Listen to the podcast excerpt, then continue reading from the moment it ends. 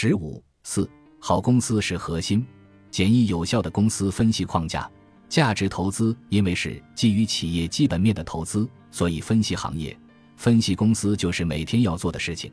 虽然分析行业和公司看起来很难，但其实跟很多其他事情一样，也都是有程序的。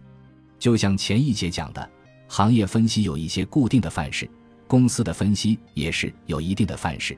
这节讲的就是我们常用的公司研究框架。当然，有一点大家始终要明白。投资中没有什么是百分之百确定的，当然，公司分析也没有说哪一种分析框架就是对的。给出的分析框架是为了让新手好上手，入门后完全可以扩充学习，按照自己习惯的方式做公司研究。按照模块化和简化思维，公司分析的过程大致可以精简为七个步骤：公司概况分析、公司的商业模式分析、公司的竞争力分析。公司的长远规划和执行情况，公司的财务分析，公司的估值分析，公司风险点分析。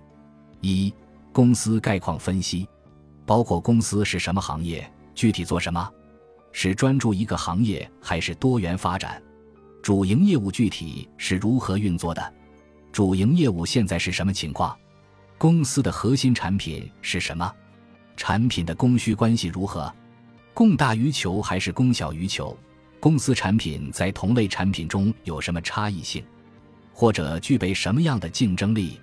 产品是否需要升级？升级周期和人力、物力成本如何？二、公司的商业模式分析：公司是如何赚钱的？是卖产品还是卖服务？盈利点在哪里？公司的资金流情况是怎样的？哪个模块资金流相对较大？可能存在的问题及解决措施如何？三、公司的竞争力分析，公司的核心竞争力体现在哪一方面？是技术、资本、流量、人力资源、品牌资源，还是其他方面？公司相比行业里的其他公司而言，竞争优势如何？是低于竞争对手，还是高于竞争对手？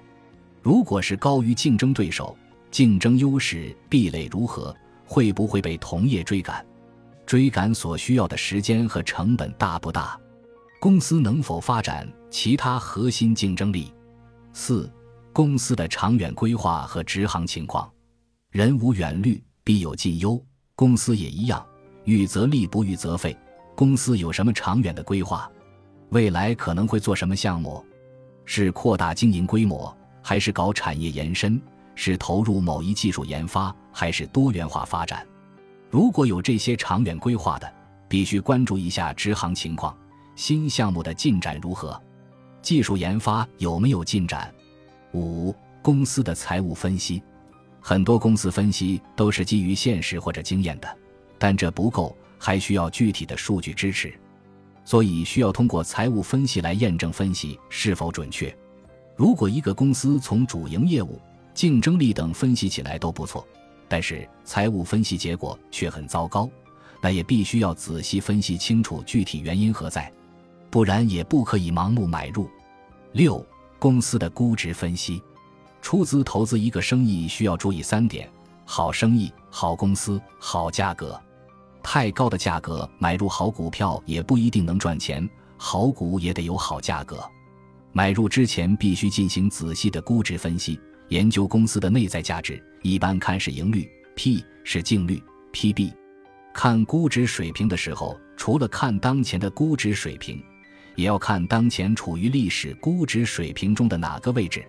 另外，跟同行业个股的估值水平相比又如何？